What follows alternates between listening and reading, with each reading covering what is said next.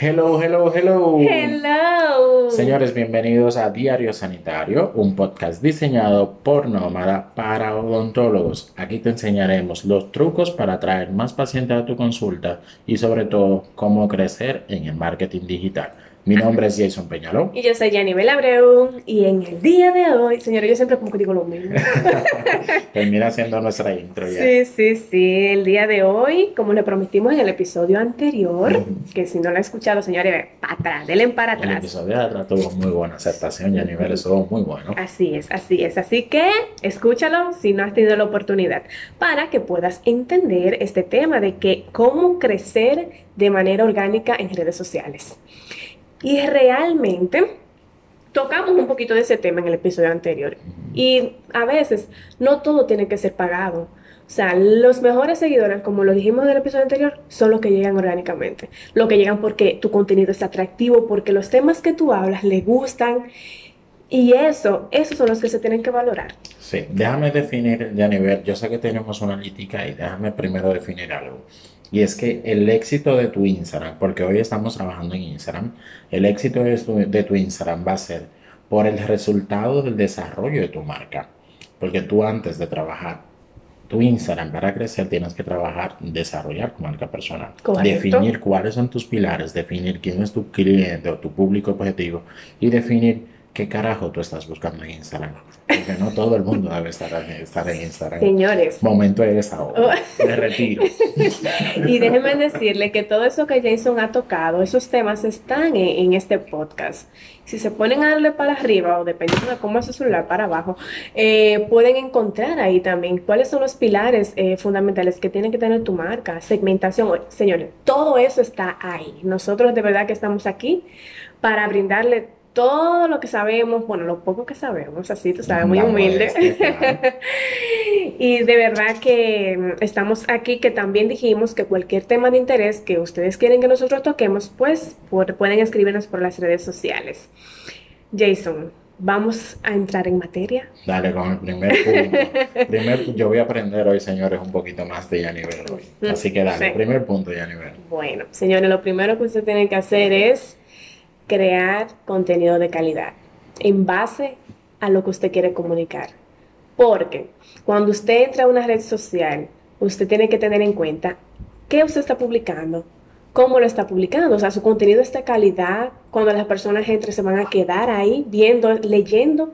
Entonces, si tú trabajas tu marca personal como doctor, cuando las personas entren y tú creas un contenido en base a un calendario, en base a objetivos, tú dices, bueno, pues lo que yo soy lo estoy comunicando de manera correcta y sobre todo con calidad. Y aquí hay un punto, Yanivel, que es la odontología. Sí. Y voy a decirlo, y aquellos odontólogos que están haciendo esta práctica me disculpan, pero tengo que decirlo. No todas las fotografías son temas para publicar en Instagram o redes sociales, porque tenemos que definir qué es una publicación de calidad y qué es una publicación de no calidad. Porque la intención es que podamos educar a nuestra audiencia, a nuestros clientes o a nuestros seguidores en redes sociales para que terminen siendo clientes. Las fotografías que quisiera hablar de eso más adelante. El, si tú vas a trabajar con fotografías directamente y no vas a escribir, solamente vas a colocar tus casos en tus redes sociales, tienes que tomar en cuenta que los pacientes, en vez de atraerlos a ti, lo puedes ahuyentar. Porque Correcto. los pacientes pueden percibir el dolor en una fotografía. Es igual que cuando tú exprimes un limón, te duele eh, acá Aquí detrás. como en el ATM, como Eh, esa eh, zona por esa ahí. zona. Te duele porque tú recuerdas ese agrio. Eso mismo sucede cuando tú ves una herida. Tú lo puedes percibir, tú sientes ese dolor. Y por eso la fotografía tienen que tomar en cuenta que a veces no son las mejores para contenido de calidad. Vayamos al aporte de educación. No solamente publicar el resultado de un paciente sin explicar qué tenía ese paciente Antes de, antes de ese resultado. Entonces aquí debemos de trabajar eso, un contenido más limpio, más, más llevadero y que eduque a la gente, que al final la gente educada terminará yendo a su consulta. Correcto, ya Jason lo dijo todo. Otro punto muy importante es pensar como tus seguidores, pensar como tu audiencia. Hay temas a veces que tú dices, que tú te pones en el lugar de tus seguidores y tú dices, me va a tocar, o sea, me va a llegar. Y si realmente tú piensas que no, que no va a generar interacción, que no va a ser un tema de, tan de tanto interés, pues no lo publiques. Entonces, cuando tú pienses, en el caso de los doctores, cuando piensan como pacientes, genera más interacción. Según la especialidad. Correcto, correcto, porque imagínate, si tú estás publicando algo, o sea, que vamos a hablar sobre un tema ortodoncia, temas X, el, cuando tú te vayas a dirigir, cuando tú vayas a escribir algo, ponte en el lugar de, de ese paciente entonces, haciendo eso, tú vas a llegar más profundo y de manera más fácil a tus seguidores. Trucos para definir qué contenido entonces vas, vas a publicar en función a lo que Yanivel dice. Pregúntate, o más bien evalúa cuáles son las preguntas más frecuentes que te hacen tus pacientes sobre el servicio que tú brindas sobre tu especialidad. Si le duele o no le va a doler, qué debo de hacer cuando me duela tal cosa. Y por ahí empieza a depurar y definir el tipo del contenido. Señores, voy a dar el ejemplo, ya a nivel a mí me encanta dar ejemplos. Yo tengo brackets y los he odiado y me encantaría que alguien me dijera qué puedo hacer para que se me quite el dolor sin tener que consumir medicamentos genial. El frío, Jason, un heladito. Sí, sí, sí. Gracias, nivel Algún ortodoncista debería publicar eso en sus cuentas.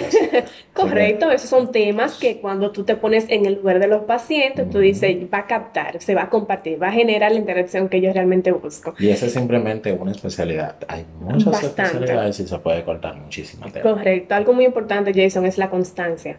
O sea, no es posible que si tú quieras, estás desarrollando, trabajando la marca, tanto de tú, o sea, personal como doctor o de tu clínica, publiques un martes y dures 10 días para publicar otro contenido. O sea, en la constancia es que está el éxito.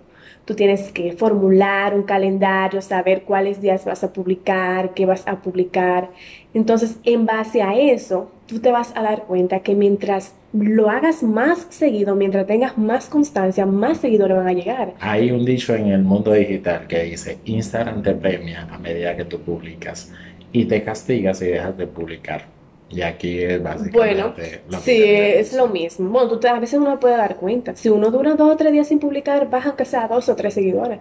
Porque la gente dice, bueno, pues no le está dando calor a sus redes o no le interesa tanto, entonces voy a buscar otra persona que sea más activa, por así decirlo. Y la visibilidad de las, de las fotografías o los altos Eso aumenta. Eh, si tú duras muchos días sin publicar, también va reduciendo la posibilidad de que más personas lo vean. Porque la intención de Instagram es que nosotros podamos durar el mayor tiempo posible en Instagram. Y los algoritmos de, directamente de la plataforma están diseñados para mostrarnos las cosas que a nosotros nos gustan. Y si dejamos dos días como profesionales de publicar, obviamente el algoritmo empezará a castigarnos. Que eso, eso en comillas de que de castigarnos, al final es resultado de nosotros mismos. Correcto, el horario, Jason. Yo, miren, yo voy muy de acuerdo con el horario. Ejemplo, porque yo con mis redes sociales obviamente hago como mis propios ejemplos, o sea, yo hago mis propias prácticas. Yo no me llevo de que déjame googlear cuáles son los mejores horarios para ir a publicar. No. Entonces, me he dado cuenta que yo no puedo publicar ah, el resultado que yo voy a obtener a las 7 de la noche no es el mismo que yo voy a obtener cuando publico a las 2 de la tarde. Entonces ahí tú dices, bueno, lo que pasa es que las personas a las 2 de la tarde están trabajando.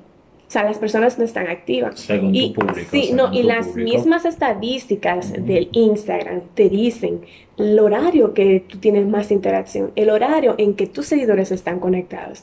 Entonces deben de tomarlo en cuenta. Ustedes pueden hacer la práctica ustedes mismos. Yo lo he hecho. Un ejemplo, yo publico a las 7 de la mañana, 8, o sea, a la primera hora de la mañana, y ahí yo veo cuánta interacción yo tengo. Uno se va dando cuenta realmente a las 12 del mediodía, de, dos, eh, de 12 a 2 y en la, en la atardecer ya en la noche. Y tú te vas a dar cuenta cuál es tu mejor horario, porque cada quien lo tiene que hacer, o sea, es algo personalizado por los seguidores que tenemos. Según el público al que queramos llegar, por eso intervino ahorita y dije, según el público, el público, porque va a depender de eso exclusivamente. Aunque no estoy de acuerdo con ay, ay, ay. Sí, hay que establecer una hora porque la gente puede ver más que nosotros. Pero yo le decía ya a nivel antes de iniciar, de que yo no puedo amarrarme a una hora en específico porque mi tiempo obviamente no me lo permite. Que sí, existen plataformas donde tú puedes automatizar las publicaciones, sí. Correcto. Pero a mí no me gustan. A mí tampoco. Entonces yo prefiero publicar en el momento que yo entiendo, ahora que yo puedo publicar. Ahora que yo sí estoy apostando a las historias, con publicar un poquito más de historias y acompañarme de la publicación que hago en el muro moverlo a las historias. Pero si nos llevamos de Instagram, nos vamos a esclavizar.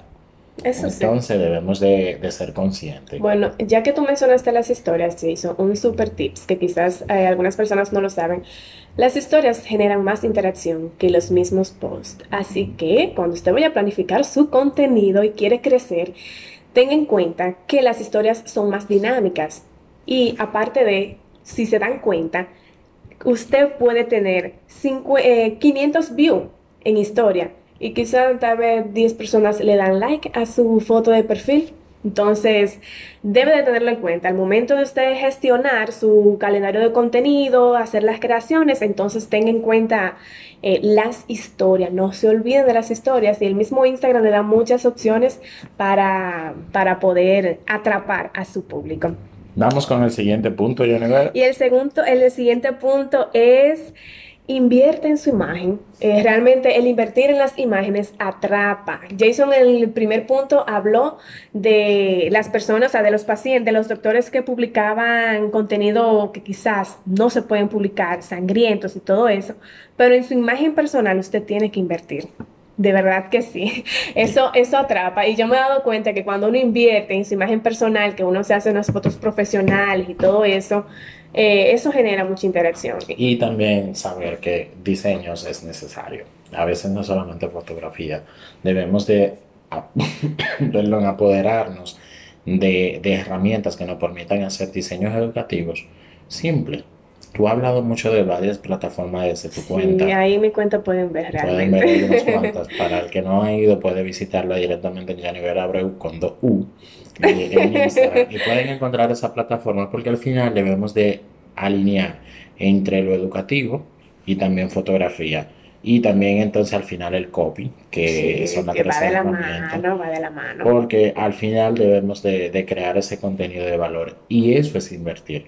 Invertir en tu calidad, invertir en tu contenido, fotografía, pero también en los diseños. Correcto. Bueno, realmente estos son los puntos. Y ya, Sí, Jason, lo que pasa es que a veces se puede tornar un poco difícil crecer en las redes sociales, pero tú te vas dando cuenta que tú estás haciendo bien y que tú estás haciendo mal, sí, con las pruebas y errores, porque no se va a dar de la noche a la mañana. ¿no? Y aproveche su anonimato realmente para cometer esos errores y, y aprender de ellos.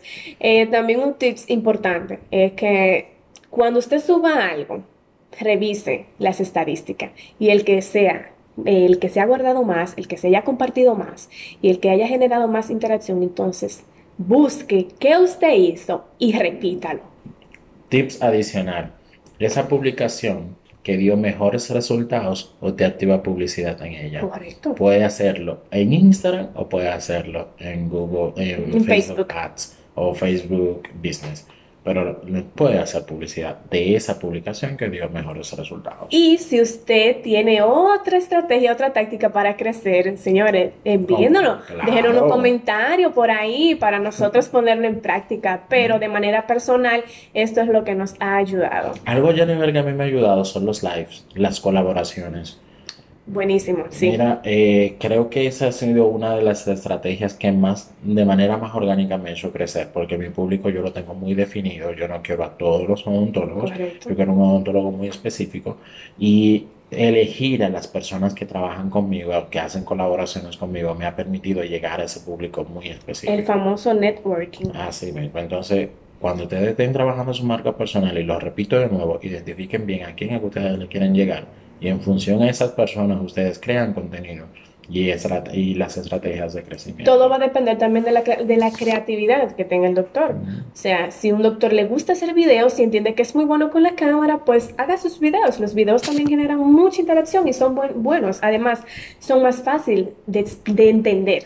Al momento de hacer un video explicando un procedimiento, quizás dando una información educativa, se consume mejor que Ujú. con ponerse a leer. Las estadísticas hablan solas sobre ello. Así es. Entonces, ya culminamos, pero yo tengo una pregunta. Hablando que siempre nos enfocamos en Facebook y en Instagram, pero Instagram es la red social que hoy en día tiene más Ah, interés. vale. Todo el mundo quiere estar en Instagram, todo el mundo Sí. quiere tener muchos seguidores. O sea, es la primera red social en la que se empieza cuando uno quiere crear una estrategia. Sí, porque todos pensamos que es la única. Que es la única, pero yo le preguntaría a usted, Si mañana Instagram dejaría de existir, ¿dónde usted estuviera? Si Mark Zuckerberg dice, cerré Instagram, ¿qué vamos a hacer? ¿Realmente sería usted, tendría usted visibilidad como la tiene en Instagram? Posicionamiento, sería un doctor reco O sea, afuera, fuera de Instagram, ¿quién es? O sea, solamente estás en Instagram, pero si mañana Instagram deja de existir, ¿qué va a pasar? Y eso es algo que se debe de analizar y en el siguiente episodio vamos a hablar de eso. Ay, dejó bomba para el, para el episodio próximo.